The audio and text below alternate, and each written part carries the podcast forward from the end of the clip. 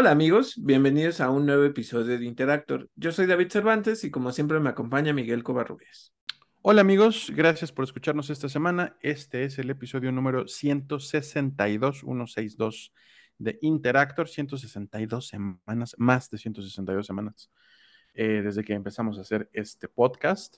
Esta semana vamos a hablarles de noticias em, en juegos de algunas desarrolladoras como Warner Bros. Games y Saber Interactive. También tenemos noticias de The Sims, de Black Myth Wukong, de Fortnite, entre otras cosas.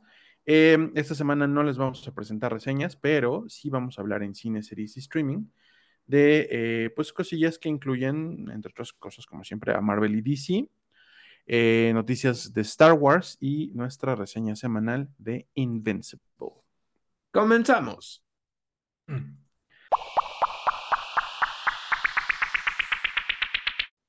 Vámonos con noticias eh, de videojuegos. El medio WCCF Tech halló una vacante en Monolith Productions, em, esta empresa de Warner Bros. Games, para el juego de Wonder Woman que se anunció el año pasado. La vacante es para un ingeniero en software especializado en gameplay y lo curioso de esto, lo que ha trascendido, es que especifica con experiencia en ayudar a mantener un producto o juego con live software, con software pues, en vivo, ¿no? Em, obviamente se ha extrapolado que pues, significa que Wonder Woman va a ser un juego de servicios en línea. IGN contactó eh, luego con Warner Bros. Games y les, aseguraron que no, que no se tratará de un juego como servicio. Wonder Woman, esto, esto es parafraseando la respuesta de Warner Bros. Games, es un título de acción y aventura para un jugador ambientado en un dinámico mundo abierto.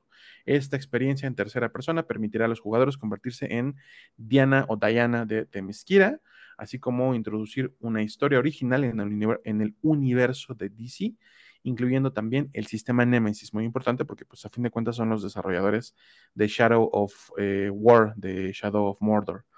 Wonder Woman no está siendo desarrollado como un servicio like, como un, juego de eh, un juego como servicio. Ya veremos, ya veremos. Me causa em, como cierto problema el pensar en esto. Muchas veces eh, te lo mencionan, ¿no? Porque justo, por ejemplo, ahorita con Spider-Man, ¿no? Con Marvel Spider-Man 2. Decían, em, dirigir a Peter Parker o a Miles con las alas es como, como si dirigieras a Superman.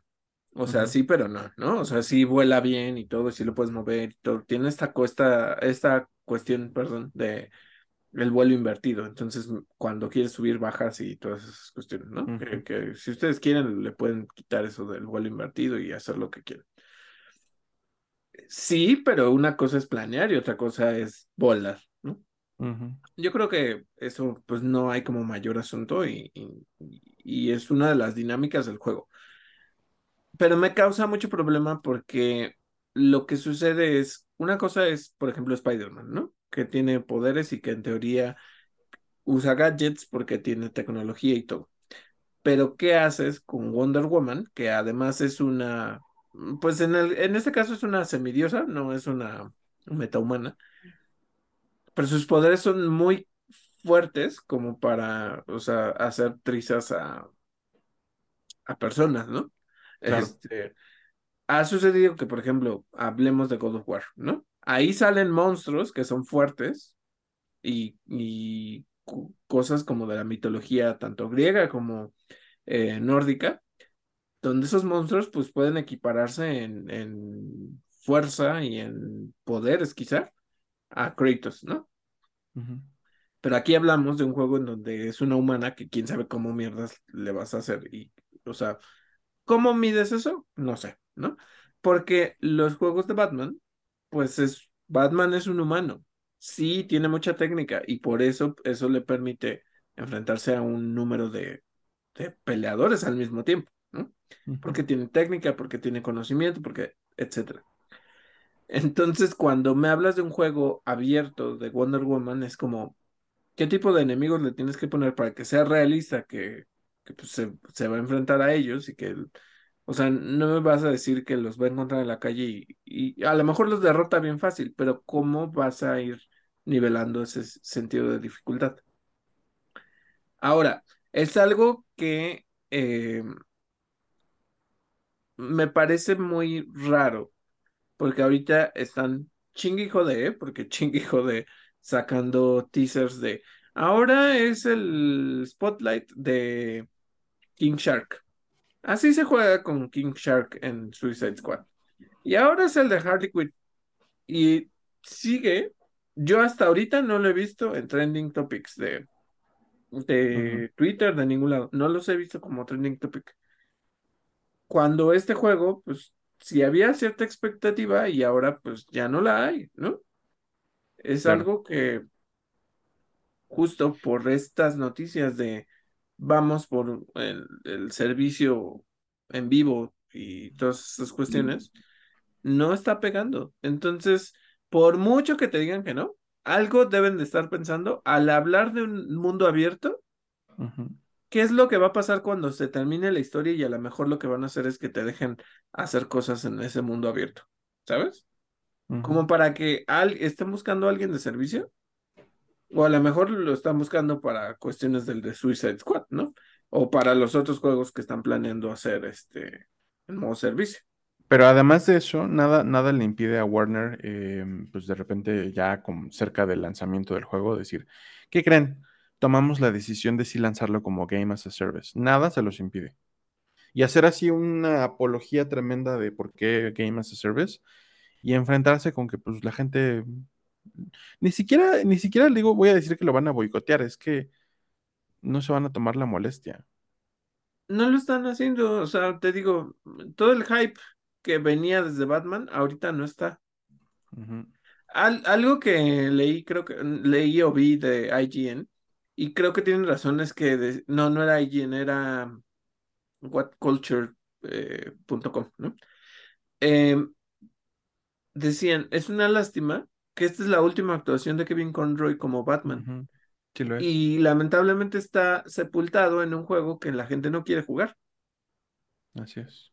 Entonces, pues sí, sí, sí coincido. Es como. Mm, a mí me encantaba como Batman en la serie de Arkham, pero aquí no quiero, no quiero jugar esto. O sea, no lo voy a comprar. Quizá me chute videos de alguien en YouTube, pero no lo quiero comprar. Sí. O sea, ya, ya cometí el error con, con Gotham Knights porque quise darle una oportunidad. Y lo que les dije, ahí lo tengo. Pero lo borré de mi memoria, o sea, de la memoria del, del disco extraíble y del play. Porque es como, ¿por qué quiero jugar esto? Nunca más quiero volver a jugar esto. no sé, no sé qué decirles. Se, me hace como, Warner, estás tomando decisiones muy estúpidas. De verdad, sí. Al respecto. Pero, pues bueno, ahorita han de estar igual como viendo qué tal resulta Hogwarts Legacy en, en Switch, que te digo que tiene un estilo como medio cel shading, porque lo le bajaron la calidad para que pues funcionara y hicieran zonas que, o sea, en un mapa que es completamente abierto, hicieron zonas para que cada que pases, sí hay una pantalla de carga y todo, y el juego no se ve terriblemente mal, pero sí se nota muchas esas cuestiones. Se nota incluso cuando está renderizando en tiempo real.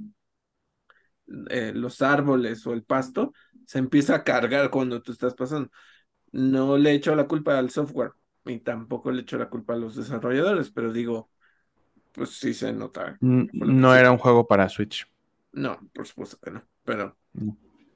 pero también qué triste, también qué triste reconocer que estos juegos no son para Switch y que Switch, a pesar de que sus precios sí son altamente competitivos o, altamente equiparables a los AAA de otras plataformas, eh, su calidad nunca va, nunca va a estar a la par. Te voy a decir algo que me parece muy raro y aquí personas que nos escuchen igual de, debatanlo. Algo que me parece muy raro es que Super Mario RPG tiene un estilo visual que se ve mucho mejor que otros juegos. Pokémon, New Pokémon Snap se ve mucho mejor, y eso lo hizo Bandai, ¿eh? Se ve mucho mejor que los juegos de Game Freak. Y eso se ha discutido muchísimo de cómo es que ellos lograron meter texturas y hacer cosas más bonitas gráficamente. Incluso esta participación que tuvieron con Pikmin 4, con este Unreal Engine, el juego se ve bien. Entonces te hace preguntarte qué pasa, o sea, qué pasa con este tipo, con Mortal Kombat 1, ¿no? O este, ahorita con Hogwarts Legacy. ¿Qué es lo que está pasando? Que no logran encontrar quizá un, o sea, como que su motor gráfico ya no da para menos, pues, o sea, para bajarlo y adaptarlo. O si es una cuestión estilística, pero también del tipo de juego en el que lo vas a ver, porque Super Mario RPG a pesar de que es muy ágil en ciertas cosas, pues tienes escenarios fijos que no se mueve tanto, o sea, no va a haber esta adaptación de los escenarios, que te digo, como para que suceda eso, no es un mundo abierto, tienes que seguir como ciertas cosas. Pikmin también, y en el caso de Pokémon, New Pokémon Snap, va sobre rieles, ¿no? Sí, tomando fotos, sí, activando ciertas cosas, pero está como limitado. Entonces, quizá funciona que esos gráficos que tú no creerías que son de Switch son muy, o sea, digamos, son funcionales cuando no, cuando no tiene ese tipo de requerimientos o ese rendimiento como pudiera ser Hogwarts Legacy o Mortal Kombat, ¿no? Porque tampoco le voy a echar la culpa a, ni a los desarrolladores ni a Nintendo, ¿no? Pero si te preguntas así como, hay juegos que probablemente no, no van a llegar a eso el estilo de arte de Breath of the Wild es un juego impresionante, que a nivel gráfico, a nivel desarrollo es realmente increíble. Pero creo que justamente lo que hizo ese equipo es, vamos a pegarnos a un eh, estilo gráfico que nos permita hacer eso sin que se note tanto la carga de cosas, ¿sabes? Eso es lo que creo que tendría que estar pensado así. No estoy diciendo que Warner no lo haya pensado bien con Hogwarts Legacy. Les digo que adaptó con lo que puede, ¿no? Pero se nota mucho. Y, y NetherRealm, pues también se nota mucho el. Sí. Pero bueno. Igual ya me extendí mucho con este tema, pero pues es básicamente lo que está pasando. Pues es que es nuestro podcast. Em, otra noticia que tenemos, los Sims 5 sí podrá descargarse de manera gratuita cuando esté listo. Esto según informó o confirmó Electronic Arts. Eh, este al parecer sí va a ser un live service. Cosa que no me sorprende, ¿eh? Desde hace muchos años, o sea, sí puedes, eh, o sea, compras el juego como tal, ¿no? Pero desde hace muchos años pues es que compres los skins, que los mapitas, o sea. Las eh, expansiones para poder hacer casas de quién sabe qué estilo. Ajá. O sea, finalmente, pues ya es eso. Ya, ya no hay vuelta atrás con los Sims. Yo siempre voy a recordar con muchísimo amor los Sims 2, en, el de Play 2. Tenías misiones, o sea, conforme tú escogías los personajes, tenías misiones para así de, este se quiere volver este, una estrella del rock. Ah, bueno, tiene que ir a una audición. Ah, bueno, tiene que tomar clases. Y luego avanzabas de una casa y te ibas a otra casa donde conocías a otros personajes. O sea, era progresivo, pues, de alguna manera. Para mí ahora no es que, o sea, no critico a nadie que juegue los Sims. Les digo que yo luego me pico mucho con otros juegos. Pero ya es mucho como de, ah, quiero que tenga el skin de quién sabe qué cosa y ay, quiero que mi casita sea de esto. Y como que yo ya no, o sea, como que ya es tan libre y a mí me gusta como que tenga cierto nivel, como cierta linealidad de decir, de aquí vamos a hacer eso, o sea, sí, dame libertad, pero quiero ver cómo llego a este punto o cómo hago tal cosa, ¿sabes? Cuando ya nada más es, sé que es un sim, un simulador y que justo por eso se llaman sims, pero no quiero simular mi vida en, el mundo digital. Quiero, ah, quiero jugar con ciertos aspectos de, de, simulación, ¿no? Ya. Pero bueno. Pues, pues, a ver si con, like, con Game as a Service se logra, ¿no? Supongo, supongo yo que sí. O sea, ya, ya, yo creo que ya funciona. Ese es uno de esos juegos que, ya tiene un fandom y que funcione. Que, fíjate que creo que hay parte del fandom que tampoco está muy contenta con que sea Game as a Service, ¿eh? ¿No? Ah, bueno, pues. Pero bueno, ya les estaremos hablando de eso conforme se acerque o salga. Em, IGN presentó un, un, reportaje de Rebecca Valentine y de eh, Ki Hun acerca de problemas internos en Game Science. Game Science es la desarrolladora china detrás de Black Myth Wukong, este juego que tomó así al mundo por mega sorpresa hace ya un par de años. Eh, si no me equivoco, se anunció primero en, una, en unos Game Awards. Creo que sí, ya, creo que ya no me acuerdo. Eh, y les digo, pues probablemente pues, es uno de los títulos más esperados de la década. Incluso hablan en el, en el artículo de, eh, en el reportaje, de lo que ha suscitado en China, de que en China verdaderamente ha sido una cosa de, se ha metido gente, ha, habido personas que han irrumpido ilegalmente en las oficinas de la desarrolladora para decir, vengo a trabajar en Black Myth Wukong, vengo a ofrecerme para trabajar en su equipo. Que a partir de que salieron los trailers, eh, pues salieron incluso notas periodísticas que decían eh, pues que es el epítome del trabajo chino en, desarrollo de videojuegos y de cómo pueden así generar los mejores AAAs, etcétera, etcétera, etcétera, ¿no? O sea, sí generó una gran, gran, gran fiebre, que honestamente eso ya de por sí es un tema bastante escabroso. Em, el reportaje tiene como principal eh, tema, pues que la compañía parece tener un largo historial de conductas sexistas que no mm. han sido revisadas ni han sido corregidas por la misma compañía, lo que está en oposición con el fuerte movimiento feminista que se ha gestado en China en los últimos años. Es, em, el reportaje contiene, em, pues, reportes, valga la redundancia, de eh, mensajes sexuales de personas que trabajan en el juego, ¿no? Que hablan de, sus genitales, ¿no? Y de lo que quieren hacer con sus genitales y de cosas así. Y siempre como que relacionándolas un poco al juego. Además de esto, hablan de eh, que uno de los desarrolladores eh, involucrados en el juego, una de las figuras prominentes de este proceso de desarrollo, pues también ha hablado como, pues, como mal del juego, como que tiene una filosofía de ser súper crítico y entonces es alguien que, eh, que, ha publicado cosas como no puedo creer que a la gente le guste tanto, cuando yo le puedo ver todos los problemas que tiene y todos los desajustes que en los que necesitamos trabajar, ¿no? Como que resulta que Black Myth Wukong, así como para nosotros es como, wow, visualmente la panacea, pues ha sido sumamente problemático, ¿no? Estaremos también, pues, al tanto de esto porque, pues, en una de esas hasta Game Science, digo, no sé si se venga abajo, pero pues todo esto puede entorpecer el desarrollo de un juego que pues a mucha gente tiene cautivada y no es más que más que material beta, o sea, un tráiler, un gameplay beta y ya. Y ya con eso todo el mundo, wow, perdió la cabeza, yo me incluyo. Yo creo que se ve increíble. O sea, y se supone, y digo, se supone que sale en 2025, porque ni siquiera sale este año, sale en 2025. Eh, yo fíjate que ellos mencionan que, ah, que actualmente Game Science lo tiene eh, calendarizado para 2024.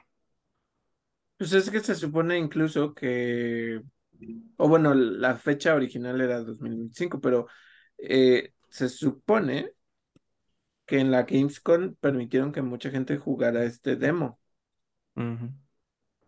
No sé, no sé, o sea, bueno, eh, se me hace muy chistoso eso de quiero, quiero ir a trabajar, imagínate, yo voy a llegar a, un ladrillazo, te metes por una de las por uno de los ventanales y dices ya vine a trabajar en, en, Santa Mónica Studios. Ajá, sí, sí, sí. Hola, aquí es Ubisoft. Ajá. ¿Cuál es mi, cuál es mi oficina? ¿Cuál es mi, mi, cubículo? Y tú quiero ser el nuevo historiador de Assassin's Creed. Sí. Bueno, estaría increíble. Em, otra noticia, Epic Games anunció el siguiente gran evento de Fortnite, titulado The Big Bang. La temporada actual del juego, titulada OG, termina el 2 de diciembre. Se me hace raro porque una temporada tan corta, no lo sé. Eh, mientras que The Big Bang arranca ese mismo día. ¿Será que OG solamente fue como un puente, como un... Vamos a recrear el, el, mapa original y vamos a, a, estar metiendo ítems de todas las temporadas? Nada más a manera como de como de intervalo entre lo siguiente grande que queremos hacer. No lo sé, a, eso me suena. Por favor, si están más entendidos en Fortnite que yo, díganos. Em, va a arrancar, les decía, el 2 de diciembre, alrededor de la 1 pm de, eh, hora del centro de México. si, si ustedes acostumbran a jugar Fortnite, pues no se lo pierdan. Eh, yo voy a, procurar estar ahí. Epic promete que los jugadores que estén conectados a esa hora podrán ver literalmente un Big Man en la sección Discover del modo Battle Royale. Mm. Suena interesante. Em, pues a lo mejor es un recurso que pueden implementar ahora y a lo mejor si no lo habían pensado ya les diste la idea de que vayan rescatando mapas eh, anteriores o cosas anteriores para irlas reutilizando en, en, los inters, como dices. Sí, para eh, darse tiempo de terminar lo que verdaderamente quieren hacer, ¿no? Que digo, o sea, hemos hablado de las noticias de mucha gente en Fortnite, pero también de mucha gente disconforme de, Fortnite, ¿no? O sea, del OG. Este va a haber, bueno, ya desde hoy hay skins de Invincible y va a haber una participación de Eminem, que si no me equivoco va a ser en el mismo evento. Eh, hoy es viernes 24 de noviembre, el Black Friday para quienes celebraron el Día de Acción de Gracias y que viven también en lugares donde haya Black Friday. Y pues falta un mes para Nochebuena y Navidad. Qué emoción. Sí, sí, ya falta bien poquito. Este, pues no sé, no sé a ver qué hacen, qué hacen con esto. Sí, ¿qué más hay, David? Eh, miren, ¿qué les iba a decir? Recientemente se dio a conocer que un representante de Embracer ha optado por evadir preguntas relacionadas con el desarrollo del remake de Star Wars Knights of the Old Republic, tras lo cual se ha, pues sí, extrapolado que el juego puede no estar más en desarrollo, o sea que ya valió, ¿no? El insider, que es este Jason Schreier, sin embargo, informó que fuentes dentro del, pues, del mismo Saber Interactive, que es la desarrolladora que está a cargo, le aseguran que el proyecto sigue vigente. Sí. Por una parte diría que bueno, pero luego Embracer Group, este... Sí, toma unas decisiones muy fuertes. Muy, sí. Entonces, eso a mí como que digo, uff, no.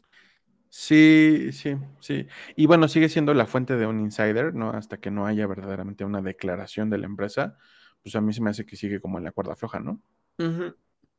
Qué lástima, yo estoy jugando Knights 2 en mi celular y amo estar jugando otra vez Knights 2.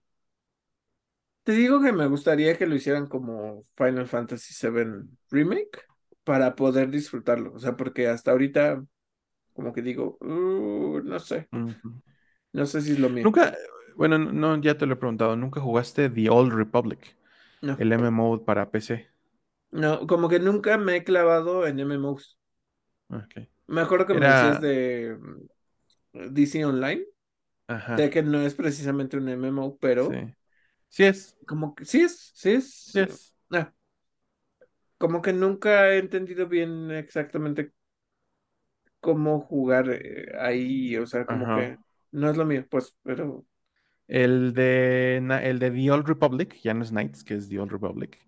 Eh, pues es un juego que creció muchísimo, no muchísimo, que tiene un lore tremendísimo, pues como heredero de estos otros dos. Eh, no es tan dinámico como creo que es Final Fantasy. ¿Cuál dices? ¿El 17? 7 Remake. No, Remake. Ah, el 7, el remake del 7. Eh, pero, pero la dinámica era diferente. Mientras que aquí, bueno, eh, cabe mencionar que Knights of the Old Republic está basado en el sistema de Calabozos y Dragones 3, la versión 3 de Calabozos y Dragones. Técnicamente estás jugando Calabozos y Dragones de, Star Wars. Pero en The Old Republic ya era una cosa de, como era para PC, pues ya era como de comandos, ya sabes, en teclas. Eh, y, el clic el clic o los botonazos pues eran para los ataques básicos, ¿no? Y, creo, que, creo mm. que ese te hubiera gustado. Lástima que nunca se pusieron a trabajar en portearlo para consolas, porque yo creo que le hubiera roto. Eh, como un poco Elder Scrolls Online, que, se volvió, se terminó reduciendo y es muy de nicho. Eh, pero, pero lo mismo, o sea, creo que la hubieran roto si lo hubieran puesto en consolas. Y ahorita que estamos hablando del remake de Knights, pues. Mm, qué triste. Ojalá que sí lo hagan. No que de todos modos iba a ser, perdóname, de todos modos, si no me equivoco, se había dicho que iba a ser solo para PlayStation o Xbox Play 5. Sí, Play 5. Sí, es exclusivo, en teoría. Este, mm, ¿qué te iba a decir? Ahorita que dijiste, usa el sistema de, de calabozos y dragones, cosa que les he dicho que yo no entiendo bien cómo es jugar calabozos y dragones. Ah, sí. Pero más allá de eso, o sea, de nuevo, es esta temática de yo no sé por qué le tengo tantas reticencias y de todos modos, pues juego Pokémon. O sea, no porque sea la misma dinámica de Calabozos y Dragones, pues, pero es un turno, eh, o sea, turno por turno. Tienes que jugar una de mis mesas. Eh, mi, mi, proceso fue un poco inverso, porque yo, yo no jugaba Calabozos y Dragones hasta hace un par de años. Yo creo que lo empecé a jugar hace como unos cinco años, una cosa así.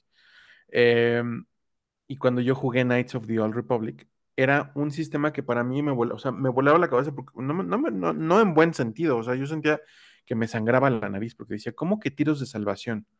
¿Cómo que destreza no sé qué?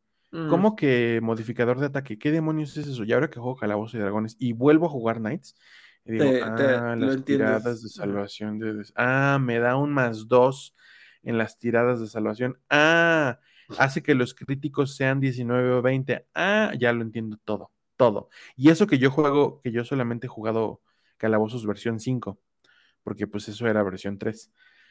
Pero pues la dinámica no, no cambió tanto, ¿no? Este, pero sí, sí, ahora, más bien ahora es cuando me vuela la cabeza chido, porque digo, ah, ya lo entendí. Ya por fin, 17 años después lo entendí. No sé, eh, o sea, eso de los dados y que veo que tienen un putero de dados y que no sé para qué son y que son esos dados como icosaédricos y no sé qué, o sea, bueno, que tienen muchos lados, pues. Sí, sí, el, este... icosaédrico es el de 20. Ah, bueno, pues no tengo ni, o sea, como que en mi cabeza es como, es ¿qué hago sencillo. con esas cosas? Súper sencillo. Eh, insisto, déjame ver, o sea, lo tengo como pendiente, ¿eh? Jugar Baldur's Gate. O sea, lo quiero intentar. Vi gameplay y dije, creo que es comprensible. No sé si lo voy a hacer, pero creo que para mí sería la puerta, porque de nuevo. La Baldur's, Gate. Ajá, porque imaginariamente no entiendo exactamente qué onda. O sea, eso es lo que, lo que me pasa. Pero bueno. Sí, sí juégalo, David. Voy a intentarlo. Este, salió un tráiler de gameplay de South Park Snow Day, desarrollado por Question y publicado por THQ Nordic en colaboración con South Park Digital Studios. Saldrá este, en 2024 para PlayStation 5, Series X y S y Switch y PC. No sé si es MMO, pero, pero sí es, eh, mm. porque, no, porque no sé si es masivo pero sí es multijugador en línea y sí, es un RPG. Eh, y se ve chistoso. Yo todo lo así digo, ay, qué padre, son espaditas y arcos y magia porque están jugando técnicamente calabozos y dragones. Todo me gusta hasta que veo que se tiran pedos y es como, ay, es humor de South Park. Creo que no me va a gustar tanto. Ah, eh, yo, yo te diría, o sea, sé, mucha gente dice Fracture but, but Whole y este the Stick of Truth. Ajá o sea, son como juegos que la gente está fascinado y todo. Ajá, sí. Pero a mí nunca me ha gustado South Park. Nunca me ha gustado, o sea, como que me da un no cringe, o sea, pero como que la temática no me gusta, no me gusta cómo tratan las cosas así, ¿sabes?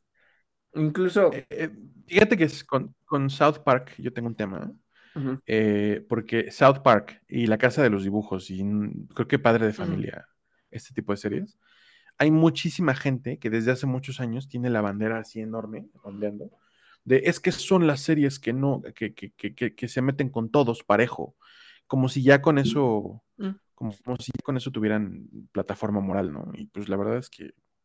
Y, y también el, el, otro reverso de la moneda, la gente que dice, es que la crítica nunca ha sido hacia, no sé, dime, cualquier población vulnerable la crítica nunca ha sido hacia la población vulnerable, sino a los que la critican o a los que, a los que discriminan. Y no es cierto. South Park sí jala parejo y sí se burla de absolutamente todos, incluso de la gente vulnerable. Entonces, eso a veces, a veces sí me pica. En la casa de los dibujos ahora vuelvo a ver lo que me daba mucha risa hace 15 años y digo, ay, Pues, no sé qué decirles, o sea, por ejemplo, les digo que yo aguanto mucho para de familia. Me hace reír mucho. O sea, bueno, me gusta más que las otras. Nunca he visto American Dad, que, o sea, que me causa mucho ruido, o Bob's Burgers, o, ese tipo de series. No Mm, son lo mío. No. Y South Park, he intentado verlo y me, o sea, no, no lo estoy comparando y no creo que sea lo mismo, pero lo que les Sí. digo, por ejemplo, con Ricky Morty, es ese guacalismo que está por allá. Para acá es sí. otro tipo de expresión de, de, como dices, hablan de cosas muy, o sea, que son A reales, veces muy pues sórdidas. ajá, sí es como, uy, Sí. no, o sea, ¿sabes? O sea, como que no, no me fascina, pero bueno, si, si les interesa el nuevo juego de South Park, pues ya va a Ah, salir. Pues sí. Eh, otra cosa que tienen que saber es que Space Marine 2 se retrasa hasta la segunda mitad del 2024 y eh, esto lo anunció la desarrolladora que es Focus Entertainment, ¿no? Sí, Entonces, eh, Henry Cavill llora y sufre porque es Warhammer 40,000. Es todo lo que tenemos que decir del tema. este, lo único que les iba a decir es que para algunos medios ya los invitaron a la prueba de, del DLC de, de Scarlet y Violet y al parecer está bastante bien el, el juego, que se expande un poco más, que el rendimiento ha mejorado, este, que sí, o sea que toda la dinámica de la Academia Arándano es que les encanta pelear. Entonces van a encontrar esto y que es una academia debajo del mar y entonces dentro de, de eso hay un megaterrario donde hay cuatro regiones, como montaña, este, nevado, como más tropical, como selvático y otra cosa, no me acuerdo, como más Ujú. desértico. Entonces, pues los típicos escenarios de, de Pokémon, que sinceramente, pues además de que ya pagué el DLC, pues sí lo quiero jugar, ¿no? Entonces, pues cositas así. Eh, algo que yo tenía como duda es que si yo podía, pues atrapar a los bueno, semilegendarios y legendarios que, que me faltaban de estos de las versiones paradoja porque yo no entré a la, a la competencia de, de, los rates de siete estrellas. Es complicadísimo ganar. O sea, si con uno, un rate de cinco estrellas no pasaba yo, y yo así de quiero tal pinche Pokémon y no podía y no podía, menos me voy a ir a andar metiendo a sacar un, un rate de siete estrellas. O sea, no sé cómo lo hace. Oye, si tú fueras a diseñar Uh -huh, el gameplay de un juego de Pokémon, uh -huh. ¿cómo lo harías? ¿Qué tipo de juego de Pokémon harías si fueras completamente libre? Uf. Uno, me gustaría que los Pokémon realmente estuvieran en, su, en sus hábitats naturales y que tuvieran comportamiento animal. O sea, Comerse unos a otros y cosas así. probablemente eso no. O sea, pero me refiero a comportamiento animal de, por ejemplo, Noctowl o Hoot Hoot, ¿no? Que solo salen en la noche. Cosa que, que te digo, o sea, como Pokémon Snap sí lo tiene y el juego este no. El de Game Freak. El de Game Freak no. Este, medio lo tiene, ¿eh? Porque por ahí como que no podías cachar quién sabe qué cosa, un Miss Magius si no era de noche, ¿no? Y digo, ah, bueno, ya medio lo están haciendo así, ¿no? Pero que fuera así como, ah, bueno, este sí se encuentra en este lado, pero no lo vas a cachar así. O sea, como que fuera más realista la experiencia de, pues, los animales están ahí en el, eh, afuera, ¿no? O sea, no, no están todos en, en una región Ajá. ahí a- Sí. abierto, ¿no? Eh, Un, un cloister pastando. ajá. Otra cosa que me gustaría es que me gustaba mucho, eh, o sea, eh, me gusta ver la serie y que puedes hacer como, o sea, como, como que Ash y su Pikachu y sus Pokémon pueden eh, actuar en ese momento y contrarrestar en ese momento. Un poco que fuera más dinámico ese turno por turno. O sea, como que dijeras, ah, bueno, ¿sabes qué? Este, sí hay movimientos de contrarresta. Sí hay cosas que puedes hacer en el momento. Eso me gustaría. Y segundo, que empezaran a meter como cierto New Game Plus para que pudieras jugar cuando ya cachaste a tus legendarios. Ya se, o para mí, porque yo no entro a los competitivos. Se vuelve muy aburrido porque el pinche legendario, además de que te tiene, tienes que ir con un Pokémon hiper alto de nivel para poder atraparlo. Ya, ya no es difícil, ¿sabes? Porque pues ya vas con un pinche Pokémon bien poderoso. Pero el que quieres utilizar desde un principio no lo puedes utilizar. O sea, esas cosas creo que mejorarían mucho la experiencia de, de eso. Y que realmente pudieras atraparlos a todos sin que tenga la puta dinámica de comprar otro juego y que este ítem y que la chingada, o sea, sé que le quitaron esa promesa de, de marca que era cada cachemol, o sea, tienes que atraparlos a todos, ya no lo dice, qué bueno, por, por, por legal, ya, ya no, que ya no lo puedes hacer, pero sí me gustaría que fuera así, ¿sabes? O sea, que si fuera más abierto, o sea, quisiera, o sea, me gusta mucho lo que hizo Pokémon Legends. Porque había Pokémon más grandes, porque llenabas las cosas del Pokédex, porque sí había batallas, pero no era como lo principal, o sea, pero se sentía mucho más natural el proceso de cómo encontrar los Pokémon y cómo hacer varias cosas. O sea, creo que por ahí. Una mezcla de lo que ya hay, pero con mejoras de, te digo, de combate y de la experiencia de atrapar a los Pokémon. yo, yo me iría por algo así. Pero bueno, esa es mi, mi visión. Este, veamos si, si sucede. Bueno, y ahora sí, pasando a nuestra sección de cine, series y streaming, ¿qué tenemos, Miguel?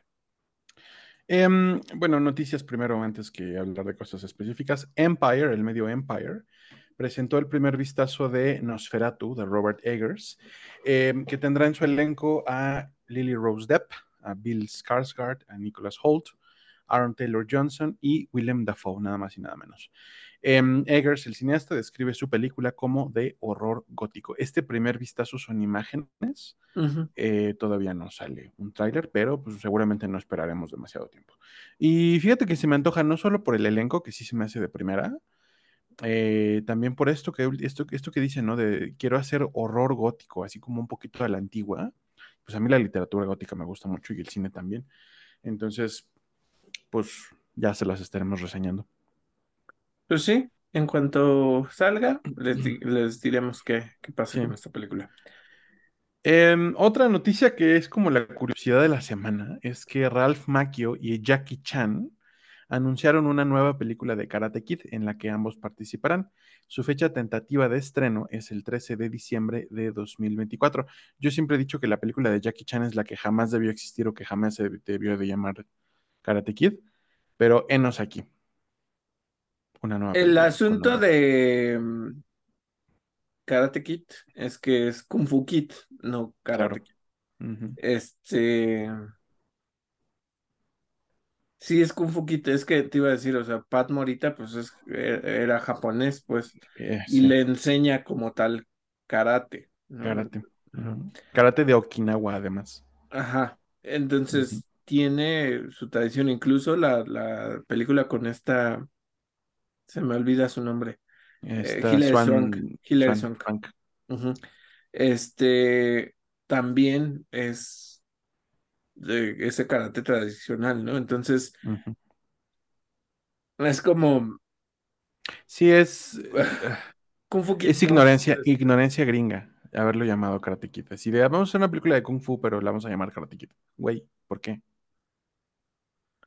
O sea, miren, se los voy a decir así.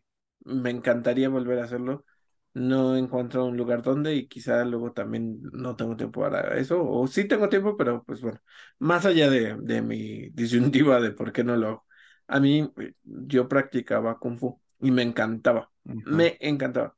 Era mucho más silencioso. Sí, te madreabas y es muy brutal y justamente la brutalidad del, de esta arte marcial, de este arte marcial más bien, no le permite entrar a los Juegos Olímpicos y a ese tipo de prácticas pues, deportivas, pues, porque, este, por, por eso, porque pues es muy fuerte, ¿no?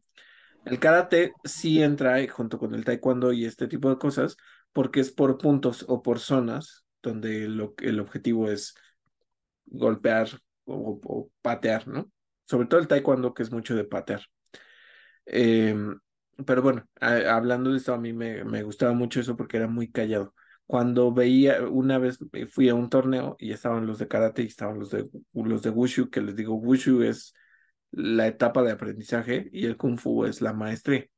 Pero más allá de esos tecnicismos, em, cuando los veías, las katas, que es pues, las formas, lo que acá se le llama forma, eh, gritaban por todo, ¿eh? Todo.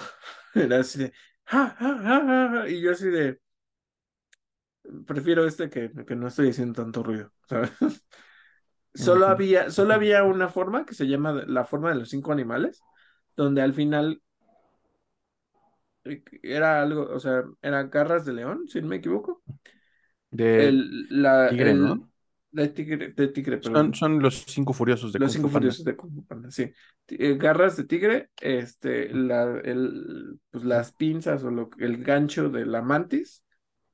Este, hay unas cosas que haces como con lo de la grulla y cuál, al mono, ¿no? El mono. Bueno, en esa forma de los cinco animales, al final cierras. Y la serpiente. Algo, ah, la serpiente, tienes razón. Cierras con algo de las garras del tigre. Es la única forma en la que realmente haces un sonido y tienes que rugir al final. O sea, como, bueno, no rugir, pues hacer un grito. Pero es la única que hacía un ruido. Pero fuera de eso, este te digo, era, e, era una, un arte marcial callada, o sea, no tan, tan estruendoso. Brutal, pero, pero callada. pero bueno, ¿qué más, tenemos? Pues estaremos viendo el, multiverso de las artes marciales. Ándale. ya sé. Eh, otra noticia es que The Ankler reportó que el gremio de escritores de América interpuso una demanda contra Amazon por mantener suspendidos algunos de los shows que estaban anunciados o ya en producción eh, antes del estallido de la huelga. Entre las producciones en suspenso está Silk Spider Society, esta película como que del Spider-Verse que, que, Amazon pues había anunciado que ellos compraban y que ellos iban a producir y que no iba a estar ni en, ni en Sony ni en Marvel, ¿no? Como que de estas producciones que como que ya rompieron con el todo es una un, solo un solo nada, porque es de Amazon. Bueno, pues sigue en suspenso y nada, ya, ya pusieron su demanda de qué onda. Ya se acabó la huelga, ¿por qué no la reinicias? Todavía sí, no hay respuesta de Amazon.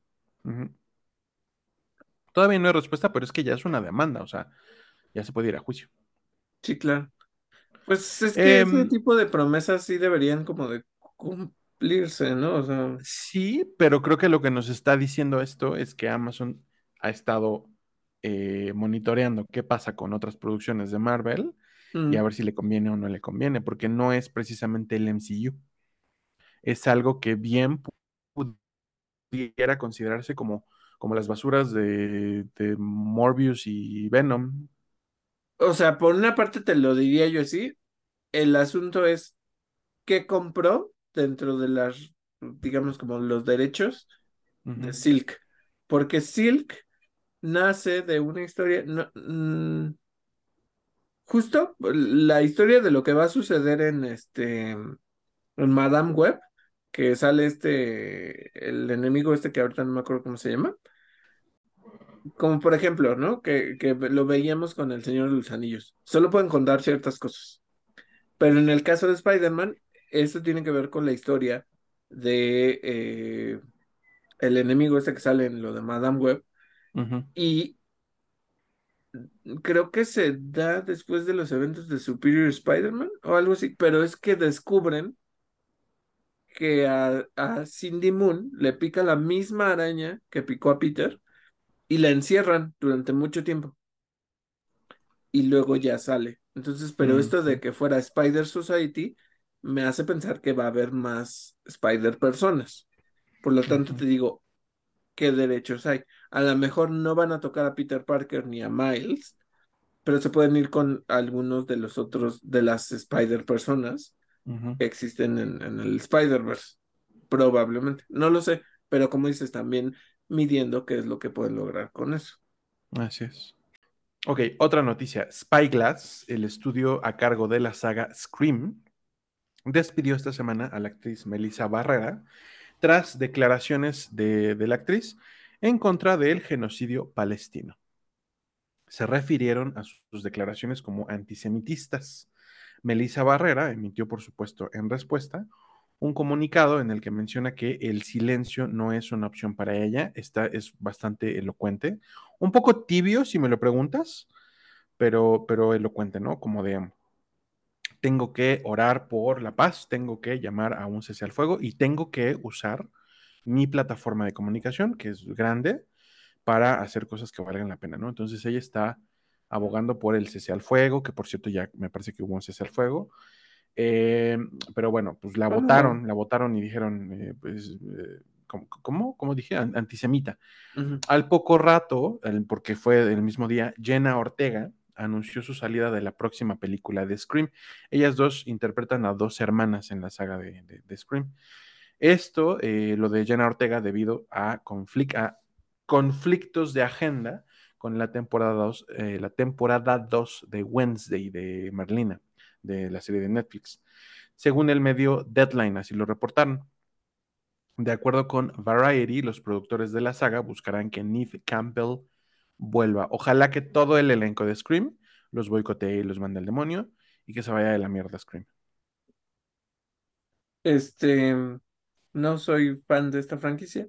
Eh, les digo que intenté ver la de Netflix y era demasiado metacomentario y está cagado, pero pues fue así de, hmm, no, gracias.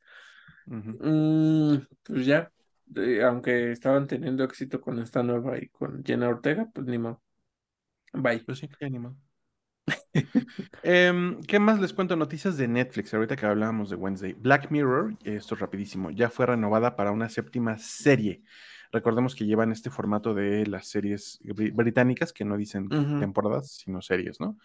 Eh, y la otra es que Andrei Sapkowski, el, pues el autor de las novelas de The Witcher, habló en la Comic Con de Viena, en Austria, recientemente, y mencionó que Netflix nunca ha hecho caso a sus ideas para la serie. Se ha sacado un poco de contexto porque parece como algo muy eh, fatalista y no, lo dice con, bastante humor, ¿no? Así lo que pasa es que él dice, bueno, pues es que es normal, ¿no? Ellos están haciendo una serie y de repente dicen, ¿y este quién es? Ah, pues nada más es el autor, porque pues, lo está escribiendo como un proceso muy cínicamente, muy inteligentemente también, eh, como un proceso en el que a los creativos de la serie pues, les ha valido un cacahuate lo que él tenga que decir, ¿no?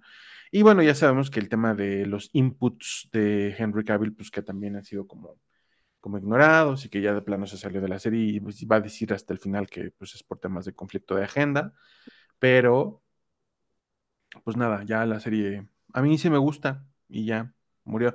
Eh, lo que sí dice Sapkowski es que le parece que los sets que se utilizan en las grabaciones de la serie son tremendos. Y sí, yo opino lo mismo, que él de verdad tiene una magnitud bastante, unos niveles de producción bastante grandes y, la magnitud de los sets sí es así como wow, ¿no? Claro, seguramente hay eh, pantallas verdes y, sets que son aumentados digitalmente, qué sé yo, a lo mejor hay el volume, no lo sé si, no sé si lo usan, pero, pero sí, sí, sí tiene una envergadura bastante, me encanta esa palabra porque siempre se malentiende, tiene una envergadura bastante, bastante amplia.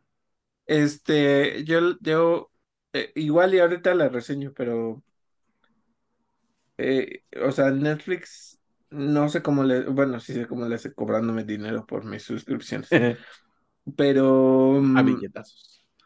La verdad, una de las producciones que más me encanta y, es mi, y mi chisme de señora que es The Crown, está tan bien hecha, tan bien hecha, que no, ahorita, ahorita la reseño, ahorita que me acordé que ya la vi, Ahorita la reseño.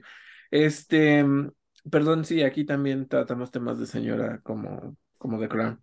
Este, ¿vas a seguir viéndola cuando salga eh, este señor Hemsworth?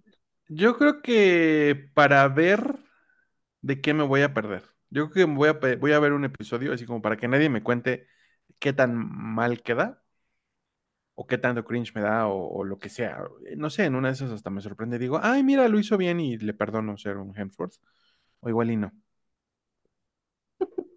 O sea, pero ¿por qué no te cae bien ser que sea un... a mí no me cae bien por Miley, pero... Ajá, sí, sí, ah. sí, sí.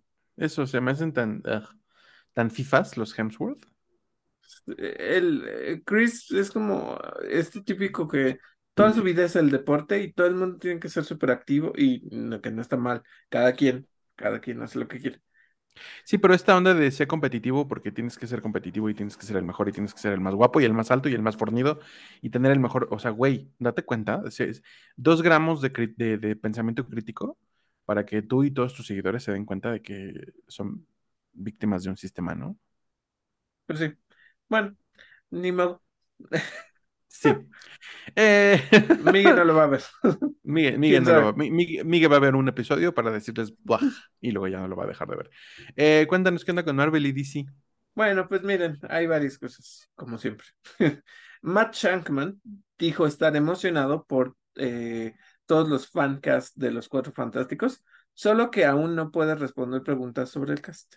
Se supone, y se estaba mencionando que ya en unas semanas después de la huelga, la chingada, recuerdan que están las posibilidades, posibilidades de Pedro Pascal y Vanessa Kirby. Este, de los demás no se sabe, salvo algo que voy a conectar porque también se mencionó, es que eh, dentro de esos fancasts está John Hamm, que pues le contestó a Screen Rant, que es este medio, que le gustaría interpretar a Doctor Doom, pero que pues ya será lo que lo que tenga que ser, ¿no? Eh, uf, siento que no, no, no quiero entrar en esas eh, cuestiones de dadismo, pero el problema que noto es que, por una parte, no quiero unos cuatro fantásticos tan chavitos como supuestamente lo iba a hacer el de No Way Home. Eh, John Watts, ¿no? este, según lo ibas a hacer como más adolescentes. No quiero que sean adolescentes, pero ya con John Hamm siento que ya está un poco más grande. No lo sé, no lo sé, digo. A ver qué. Pero John Hamm me cae bien en general. Y bueno, otra cosa es que, y digo, esto no es como wow, pero el actor Kelsey Grammer dijo a The Rap que considera que Beast de los X-Men es un personaje extraordinario y que confía en que lo, lo, volveremos a ver, ¿no? En que lo va a volver a interpretar. Por, y digo, spoiler alert, personas, ya lo habíamos mencionado, la escena post créditos de, de Marvels muestra a Beast. Entonces, en mi imaginario, y como ahí tienen a Binary, que tiene las dos este, bandas, brazaletes, lo que sea. Cuánticos. Ajá cuando se empiece a abrir esta cuestión del multiverso otra vez, porque ya se había abierto, este, ahí es cuando van a cruzar los X-Men originales o en Deadpool. ¿Sabes qué? Yo así no, no tengo pruebas, pero tampoco tengo dudas. O sea, vamos a ver a Famke Janssen, vamos a ver a, a, James Marsden, vamos a ver a, a Patrick Stewart. O sea, yo creo que Deadpool va a ser una aventura o interdimensional, o bueno, inter tierra, multiversal, o, de plano los X-Men van a cruzar de un universo a otro, no lo sé, pero estoy seguro, seguro de que los vamos a ver. Y, va a estar chistoso porque como el Colossus de Deadpool, pues, pues es más caricaturesco que otra cosa, ¿no? Sí. Eh, no sé, creo que no, no, tengo dudas de que va a ser la película que va a estar repleta de todos estos cameos. Personajes, sí. Esperemos que sí. Y yo creo que te digo, ahí es el regreso de cómo van a mandar a Mónica de, vuelta al, mundo, al 616. ¿Quién sabe? ¿Tú crees que Matt Shackman quiera? Como, o sea, ¿tú crees que él acate la instrucción de tu película va a ser eh, la catapulta de vuelta de Mónica Rambeau? O sea, pero Matt Shankman es el de los Cuatro Fantásticos. Ay, perdón, perdón. Este ¿Quién sabe qué? El Levi, ¿no? Es el, el de... Sean. ¿Sean Levy? ¿Sean Levy? Sean Levy. Sí, sí, es Sean Levy. ¿Tú crees que Sean Levy? No sé, te diría yo una cosa. No sé si Deadpool vaya a ser para que regrese o entre Deadpool al 616. Ajá. No lo sé todavía. A lo mejor nada más él se queda, ¿no? Antes de que todo se joda. Porque también, qué jodido que nos estén confirmando que Logan es canon y que significa que esa realidad, pues mejor, mejor vete de ahí, Deadpool, sí, por supuesto. Sí, también. Sí. Vamos a ver qué es lo que hace. Eh, o sea, mira, de alguna manera me gusta el trabajo de Ryan Reynolds. Sus películas estaban muy contenidas, pero me gustaban. O sea, bueno, me gusta, o sea, me gusta su propuesta, pero igual como que lo que me pasa es que es demasiado chiste y cosas así. No es la típica película de X-Men que vuelva yo a ver, ¿sabes? Yo de repente sí, la primera se me hace muy, muy, muy cagada. Me da mucha risa. Algunas cosas. La segunda, pues, eh. Ajá, sí. sí. Em, otra cosa es que el elenco de Superman Legacy incluirá a Nicholas Holt como Lex Luthor, ¿no? están, están chingue chingue con el meme de vives lo suficiente para, eh, para ser un héroe o convertirte en un villano, ¿no? Del, ah, sí, sí. Este, no sé, Nicholas Holt. No se me hace que sea un mal actor. Es guapísimo, absolutamente guapísimo. no se me hace malo, pero no sé si sea Lex Luthor. Cuando podías tener a Alexander Skarsgård, prefiero a Alexander Skarsgård. Eh, bueno, eh, sí, sí, sí, la verdad es que actualmente sí. Pero vamos a decir que cualquiera que rapes, pues puede ser Lex Luthor, ¿no?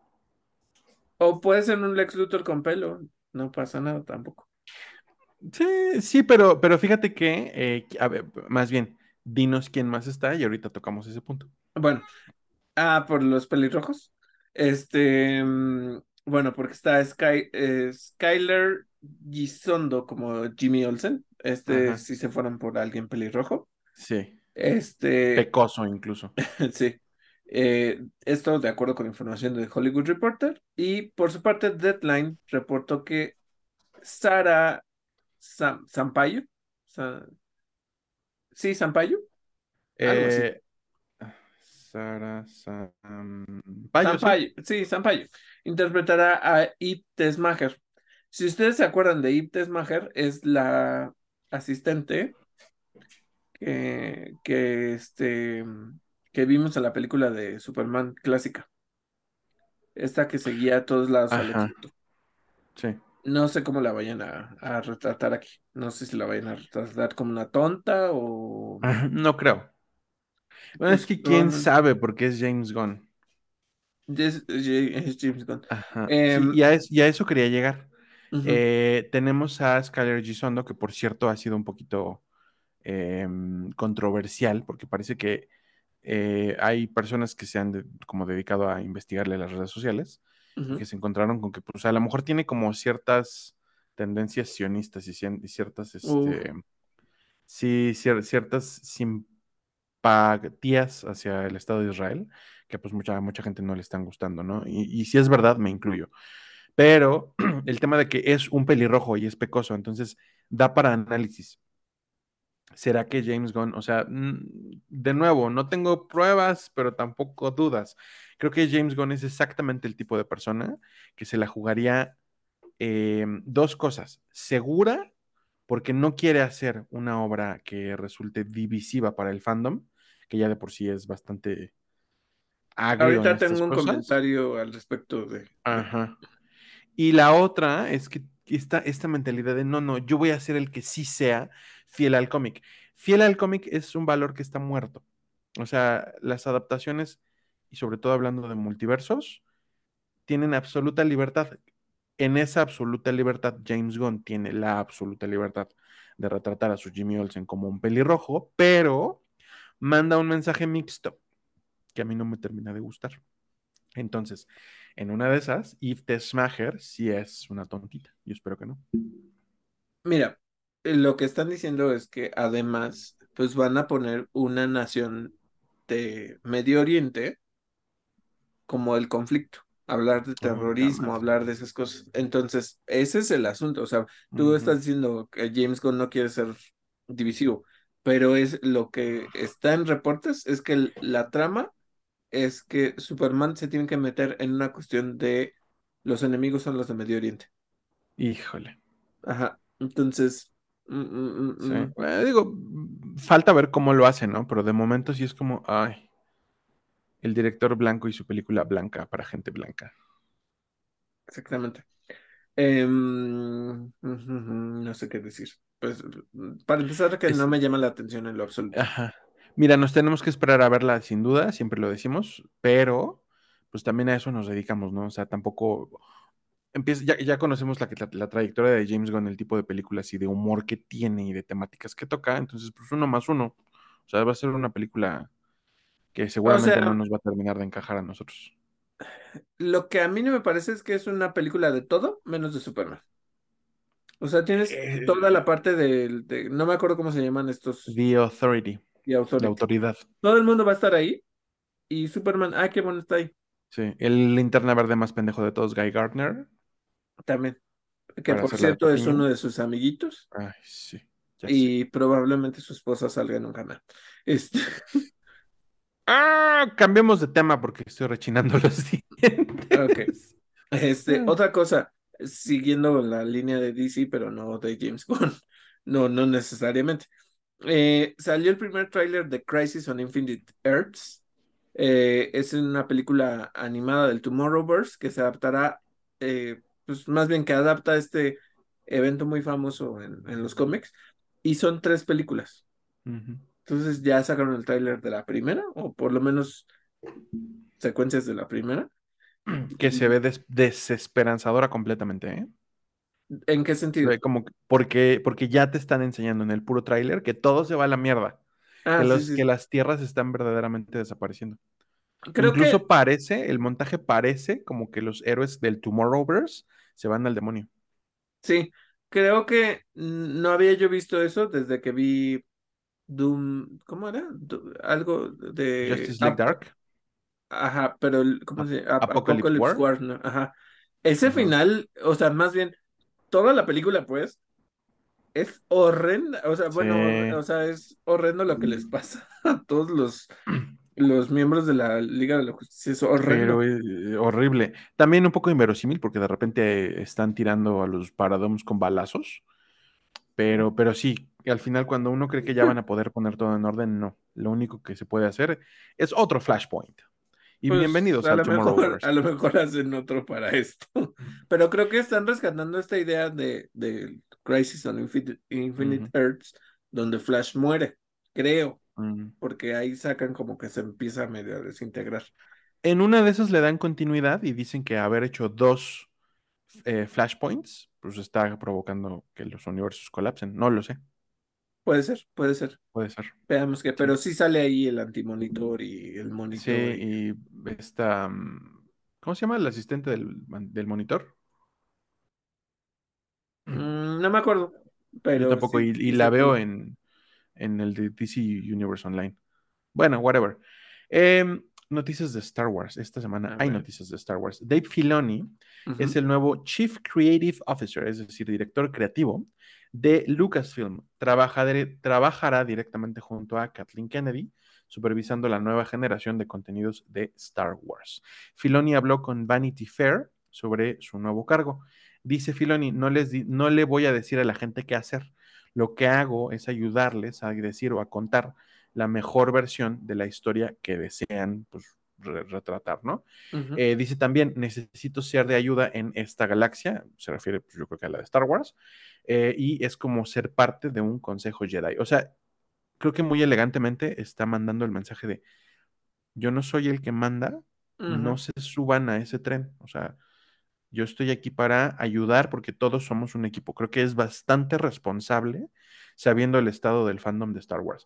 Em, Filoni estará involucrado en la fase de creación de nuevos contenidos. O sea, él, no va, de nuevo, no va quizá a dictar, pero sí va a estar involucrado en hacia dónde nos vamos con cada una de las producciones. Pues, bueno, eh, Yo solo sé que existirá una película de Rey que no me interesa. Ah, ya mí sí, yo la amaré, la amo desde ahora. Por cierto, Collider habló en exclusiva con Daisy Ridley eh, sobre su siguiente participación en Star Wars y la actriz reveló que la historia pues no es lo que ella esperaba, pero no, no lo dijo de una manera mala. Dijo que aún así está muy emocionada al respecto. En palabras de ella misma, de Daisy, conozco la historia de, la, de una película. Eso no quiere decir que, se, que eso sea todo lo que haya, pero es lo que me han dicho. O sea, ella no está ni confirmando ni desmintiendo que se pueda tratar de una nueva trilogía y también eh, hace énfasis en que conoce la historia, pero no ha leído el guion.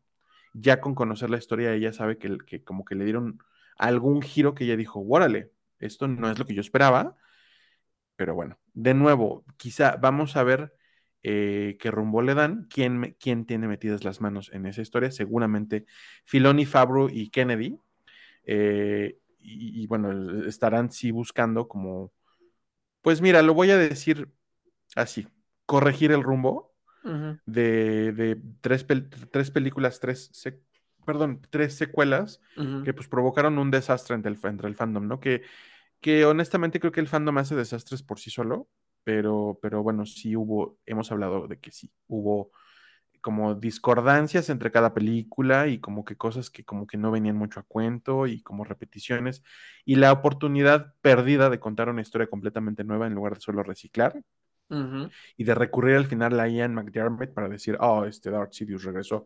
¿Cómo? ¿Quién sabe? El giro es, está vivo de nuevo. Sí, es, eh, vamos a ver otra trilogía en la que Palpatine regresa y pide que por favor lo maten ya, por fin. este, mm, ya, denle pasas al, abuelito de Rey. Este. sí. O sea, lamentablemente, y lo que puedo decir es que, y se ha discutido mucho que quién es el Sith más poderoso, pues siempre ha sido Palpatine. Claro, sí. Em, pero ya, ya, ya, déjenlo hay, hay cómics y videojuegos que cuentan unas cosas así de una envergadura tremenda que no se pueden ver en las películas eh, y entonces ya como que dices, mm, bueno, quizá, pero, pero no, o sea, dentro de el canon actual es, es, es Darth Sidious, sin duda. Sí, o sea, el otro día estaba viendo todo lo que cuando descubrió de sus hijos y que él sí lo mandó matar porque él ese como casa recompensas y que se encontró un bestio como súper, bueno, como de la fuerza y no sé qué, como un pulpo o no sé qué cosa era.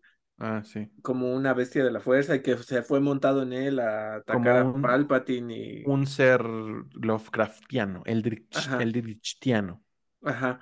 Y de todos modos Palpatine así de, jajaja, ja, ja, soy muy malo y tengo toda mi flota y el poder está conmigo y todo. Y, y ya, y Darth Vader, ah, bueno, pues no, no te puedo vencer. Ya vuelvo a ser tu aprendiz. Eh, y acaba de volver a pasar en los cómics, ¿eh? El, ah, ok, ya, ya vi que no puedo contigo otra vez. Pero, pero, me, pero, pero está bien porque siempre están como jugando con esta idea que faltaba, casi no estaba reforzada, de que entre los. ¿Por qué no lo había derrotado, no?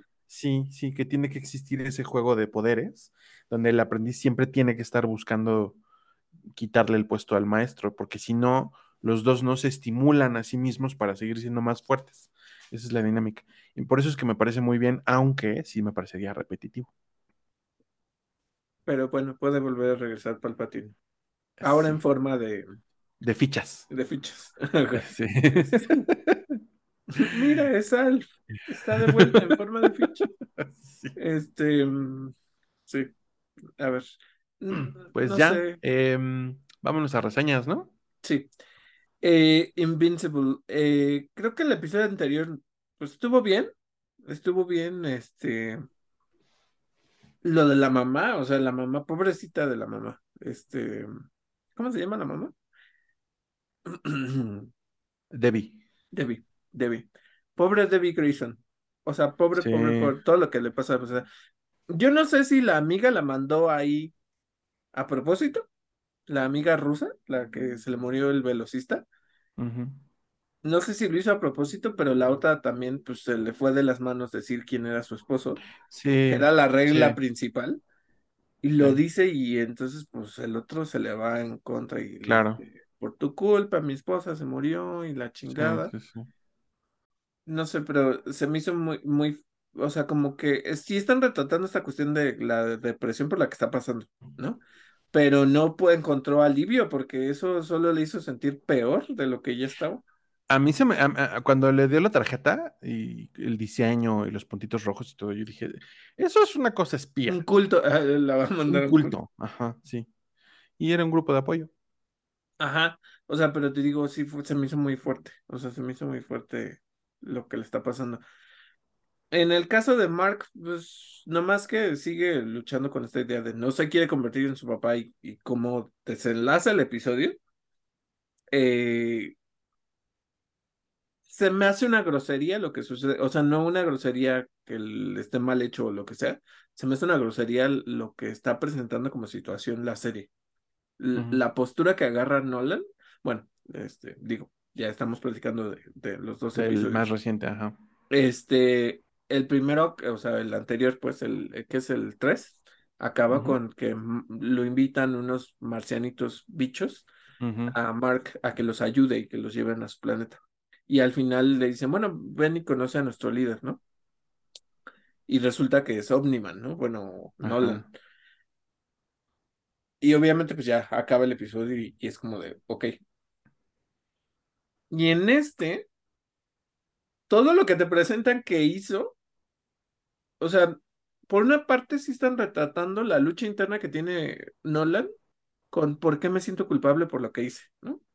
Cuando todas mis enseñanzas o toda la brutalidad que he vivido me ha llevado a que no tenga yo que sentir ningún tipo de conmiseración por otras personas, ahorita me estoy preocupando por otra cosa, ¿no? Que es, se le ocurrió, eh, pues, juntarse con, con, con una señora bichita y, y ahora tiene un hijo, ¿no? Un hijo morado.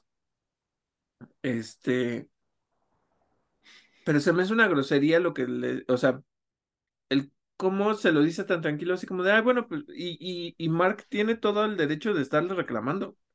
Es como de, me cambiaste, o sea, viniste y ya tuviste un romance nuevo y ya ahora ya tienes otro hijo y me estás pidiendo que te ayude y te vale madre lo que pasó con la mamá. Le dijiste que era una mascota, o sea. Lo que, eh, sí, pero ahí te va. Sí. Yo lo entiendo muy bien. No, no lo comprendo, no lo, no, no lo comparto. Es que, es que creo que es genial.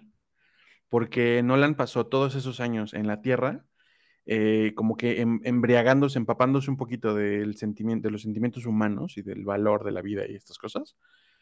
Pero él eh, para él la cultura, esa parte de la cultura terrícola sigue siendo muy alienígena. Entonces, ese desprendimiento tan fácil que tiene de ya pasé a mi siguiente esposa y a mi siguiente hijo, es un signo de, de que aunque ya sienta compasión, no puede dejar de ser Viltrumita. Y digo que por otra parte, contrastan mucho porque tú dices, bueno, o sea, se desliga de, de estas conexiones o de estos lazos que tiene, ¿no? Pero se está enfrentando mucho a esta situación de, ¿qué hago? ¿Por qué me siento así? ¿No? O sea, lo que dices de, de esto humano, que, que no es mío, que, que a mí no me enseñaron a ser así, ¿qué hago? O sea, porque incluso lo, lo grita así de, ¿por qué me estoy preocupando por estos insectos? O sea, ¿por qué? Pero el, eh, como dices, o sea, el punto es, estás en otro contexto en el que Mark, pues no entiende cómo lo, o sea, cómo ya los reemplazó, o sea, tan, tan fácil. Y luego ya viene esta amenaza de los Viltrumitas como tal, que están muy intensos.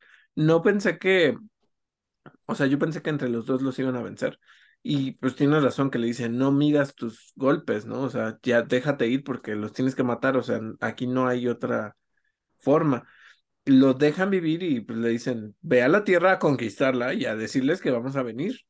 Pero se llevan a Nolan a ver qué le hacen, o sea.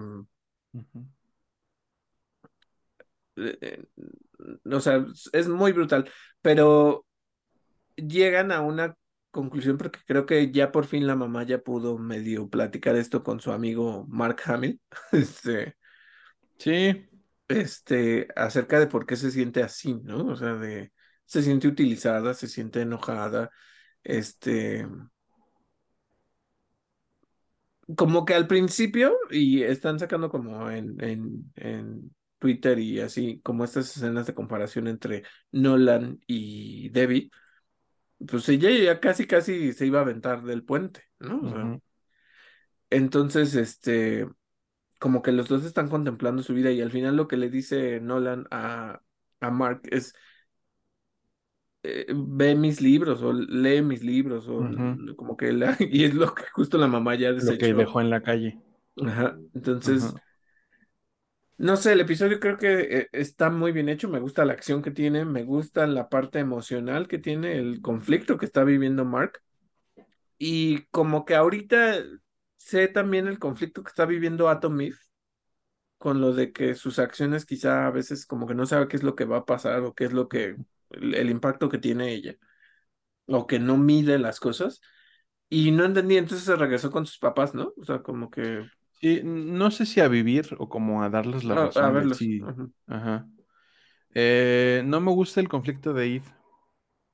Porque, porque ella, ella, es el, ella es el personaje que sabe exactamente lo que tiene que hacer. Y además, eh, la, la película, el especial de Atom Eve, nos mostró que ella técnicamente puede ver la composición molecular de las cosas. Y entonces ya no me cuadra que ella haya reconstruido un edificio de, departamentos y que se haya venido abajo. O sea, creo que si alguien podría ver la, la qué tan estructuralmente factible es un edificio, pues es ella y no. A menos, y es que, o sea, no, no es que, el, o sea, no es que yo esté tratando de reparar esa quizá falta de conexión, ¿no? Entre lo que nos había contado el especial y esto. A menos que lo que te digo y, y la forma en la que ellos lo están estableciendo es, sí, sí lo puede ver, sí tiene sus poderes, sí, sí podría haberlo visto, probablemente, pero en esta idea de voy, salvo y lo hago fácil, o sea, porque mis poderes me lo permiten, como que fue ligeramente inconsciente en este sentido de no inspeccionar, sino que fue fácil para ella decir, creo algo y hago feliz a la gente sin realmente irse más allá. Eso creo que es, y por eso se siente culpable. Como una cosa de quiero la gratificación de haber ayudado y no el quiero ayudar genuinamente, concienzudamente, sí, tienes razón. Y, pasa de nuevo porque este, el, villano este del brazo con el cañón, que se mete a la guarida de los... ¿Cómo se llamaban antes de ser los guardianes? Eran los guardianes del globo, ¿no? No, esos eran los que mató Nolan. Ah, ¿ahora tienen otro nombre? O sea, Eve estaba en un equipo de adolescentes. Ah, bueno, no me acuerdo cómo se llama. Sí, Ese super equipo. Bueno, se mete, se mete y se roba como la fuente de poder, ¿no? Y, y, entonces otra vez ya nos mostraron que Atom Eve es como la, la superhumana pues, que tiene el potencial más grande de toda la Tierra. Y se pone a pelear con este vato como para ventilar su enojo. Y entonces se permite salir a un puente y eh, tener una pelea de disparos y de lanzarse cosas en un puente, en lugar de así deshacer su brazo. Es, como el Doctor Manhattan, o sea, pero un poco a la inversa, ¿no? El Doctor Manhattan ya no le importaba nada, a esta mona, a esta morra le importa mm. demasiado. Y entonces, en lugar de convertir su brazo cañón en agua y ya, eh, dejarlo desarmado y, ya terminarlo, no, tiene que permitirse un conflicto de, ¿no? O sea, se me hace se me hace tonto y se me hace que nos están contando que es una Eve que necesita, que tiene unas emociones pues que están muy en conflicto, ¿no? Yo creo que sí, o sea, como que no está sabiendo control, o sea, se, de lo del edificio que se cayó, bueno, lo del parque este que se hundió, como que desde ahí está fallando, ¿no? O sea, porque ya no sabe si lo está haciendo bien o no. Y como dices, este es un desahogo, pero otra vez comete un error porque pone en peligro otra vez a la gente. ¿no? Eh, por una parte, pues lo que dices es, es tan poderosa como Doctor Manhattan afuera, ¿no? O sea, en, otros cómics.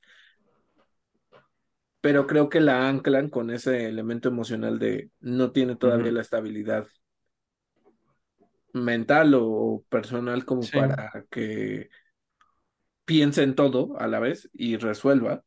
Claro.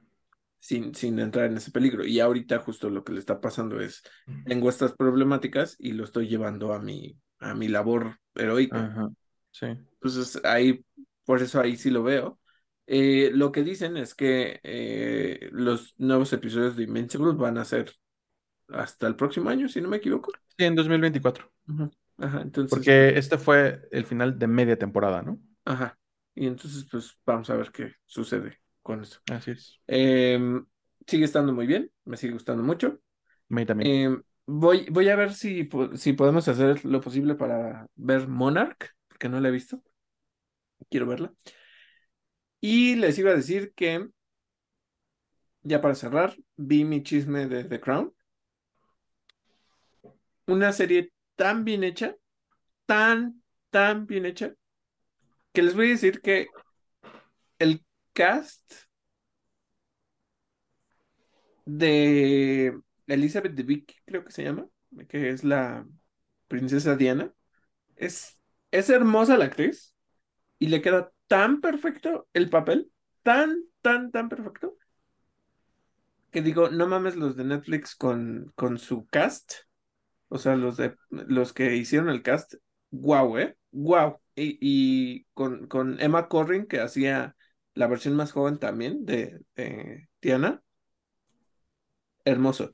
Em, cuentan cosas que pues yo, sinceramente, pues no fue mi chisme, o sea, me acuerdo, o sea, más bien ni siquiera sé si ya estaba vivo cuando pasó. Probablemente ya estaba vivo cuando pasó. Pero hay cosas que yo no sabía y entonces la serie te lo va contando y dices, no mames, o sea, está buenísima. Toda la mitad de la temporada está enfocada en Diana y en la muerte de Diana. Pero los valores de producción de toda la serie es, es, hermoso, o sea, es espectacular la forma en la que está cuidada la serie los, el casting es muy apegado a la realidad, salvo que yo digo, el de Diana es perfecto. Eh, va a venir la, la, siguiente parte en diciembre, creo que por ahí del 14 de diciembre, el 15 de diciembre. Y se supone que en, las, eh, eh, en los episodios que faltan van a ser flashbacks con las otras reinas, o sea, con... Mm. Ahorita está Imelda Con RuPaul y. ¿Con quién? Este, ah, este... RuPaul y. No, no, no. esas reinas no. Este, con Claire Foy y con Olivia Colman, ¿no? Mm, Ajá. Entonces se supone que ahí, porque en esta mitad yo no las vi. Nunca vi que hicieran flashback a las otras reinas. Em, es una serie que, que de verdad yo sé que puede parecer muy aburrida, y a pesar de que uno no sepa absolutamente nada de historia, como yo, te va contando hechos, ¿no? Obviamente, pues sí tiene sus tergiversaciones, tiene eh, libertades artísticas que me gustaron mucho cómo se ejecutaron, pero es una serie que les recomiendo. O sea, que a Miguel le gusta su chisme de Downtown Abbey, pero creo que le podría gustar The Crown, sobre todo porque tiene una atadura a la historia pero es una serie muy bien hecha, ¿eh? o sea, de verdad, hermosa, hermosa, hermosa. Este, y lo único, y digo, estoy esperando que Miguel la vea, ya vi Blue Beetle y no me gustó. O sea, la terminé de ver, pues, pero se me hace una película muy simple, muy simple, donde de repente digo, wow, ¿cómo le, le invertiste mucho a esta parte de México y de lo que los latinos o los mexicoamericanos consumen, pero de repente se me hace muy exagerada en la forma en la que retrata ese, esos mexicanismos. O sea, como que es muy kitsch en muchas cosas la película. Y sinceramente, no, los efectos no están mal, la acción no está terriblemente mal, pero es muy exagerada como para que digas, wow, es, es una muy buena película. No lo es, es una película muy simple en ese sentido. Entonces, pues bueno, esas fueron nuestras reseñas breves, pero, pero concisas de, de los estrenos de esta, de esta semana y un poquito de, de lo que ha salido.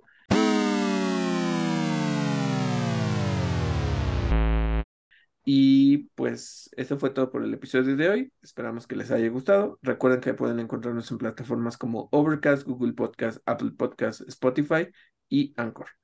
Yo soy David Cervantes. Y yo soy Miguel Covarrubias y esto fue Interactor.